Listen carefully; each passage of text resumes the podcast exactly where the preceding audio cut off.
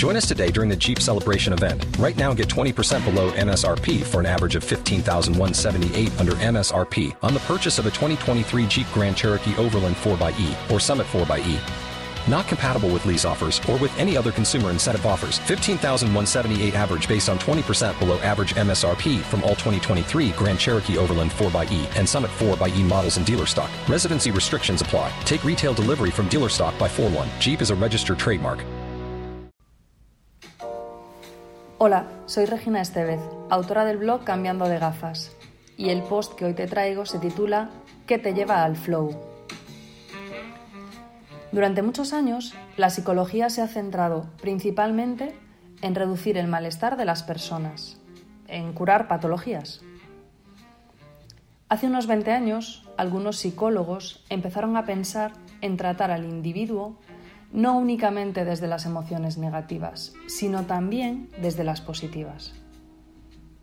Empezaron a interesarse en cómo hacer plena la vida de las personas normales y no solo en reparar daños de las personas enfermas.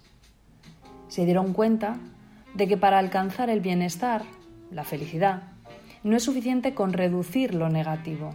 Eso no basta. Hay que trabajar en incrementar lo positivo y empezaron los estudios en torno a si uno nace o se hace feliz.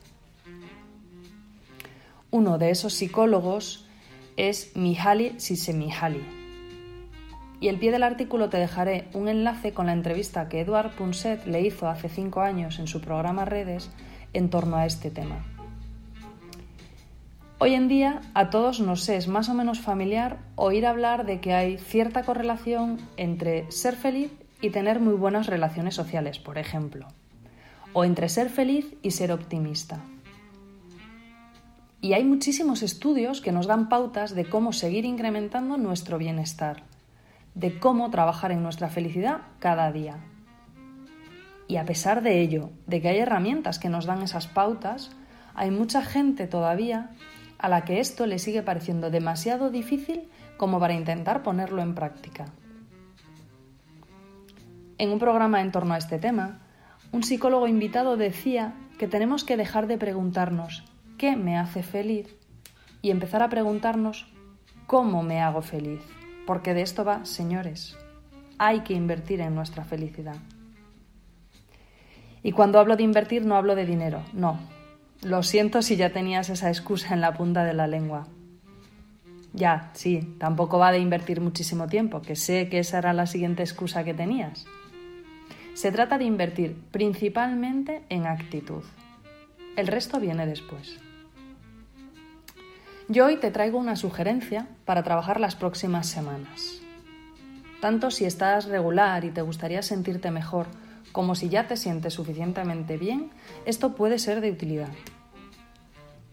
Se trata de identificar qué actividades te proporcionan un estado de flow. Sí, flow, en inglés esto significa fluir.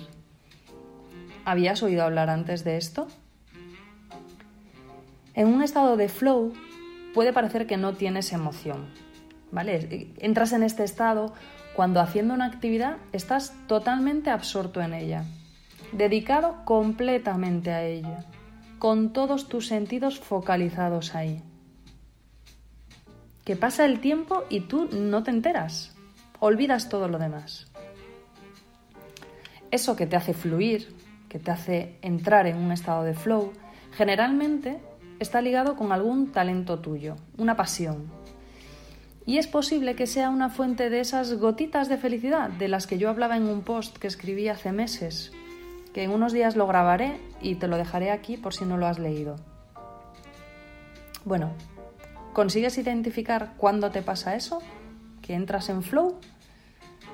A mí me pasa cuando hago puzzles. Creo que han pasado 15 minutos y cuando miro el reloj ha pasado una hora y media. Este fin de semana, sin ir más lejos, fui a Ikea, compré una cajonera y me puse a montarla yo sola. Y me di cuenta de que entré en estado de flow. Estaba completamente centrada en seguir las instrucciones paso a paso, disfrutando con cada pieza que encajaba. Sí, como cuando monto puzzles Otro momento es cuando escribo, cuando escribo artículos para el blog. El tiempo pasa más rápido de lo que a mí me parece. Me entrego totalmente a las palabras y sí, fluyo. Estos son algunos de mis momentos de flow. ¿Consigues identificar tú esas actividades que te generan flow? Puede ser cocinar, quizá algún deporte o actividad física, si sales a correr, es posible que, que ese sea uno de tus momentos de flow. Puede ser pintar, hacer fotos, pasear, coser, no sé. Trata de identificar cuál es esa, cuál es esa actividad que a ti te proporciona flow. No se trata de pensar en cosas nuevas, no. ¿Vale? Es algo que tú ya haces o que has hecho en algún momento, pero que hasta ahora no habías sido consciente de ese estado de flow. Ah, puede ser también alguna actividad en el trabajo. ¿Por qué no? Sería ideal que todos en nuestro trabajo encontrásemos momentos de flow. Estar delante de un Excel viendo los datos puede generarle flow a muchas personas. Según la psicología positiva, uno de los cinco pilares del bienestar es el flow. Así que, si trabajamos en ello, estaremos sumando ingredientes en nuestra receta personal de bienestar. Así que mi sugerencia de hoy es que una vez identifiques esa actividad o esas actividades que a ti te proporcionan flow, te planifiques al menos un ratito cada semana para ponerlas en práctica. Un ratito, de verdad, lo vas a disfrutar. ¿Te animas? ¿Y me cuentas después qué te parece a ti esto del flow? Espero que te ayude. Te agradezco que hayas llegado hasta aquí, que escuches mi post y recuerda que me puedes encontrar en cambiandodegafas.com y en Instagram en arroba y arroba cambiando de gafas. Hasta la próxima.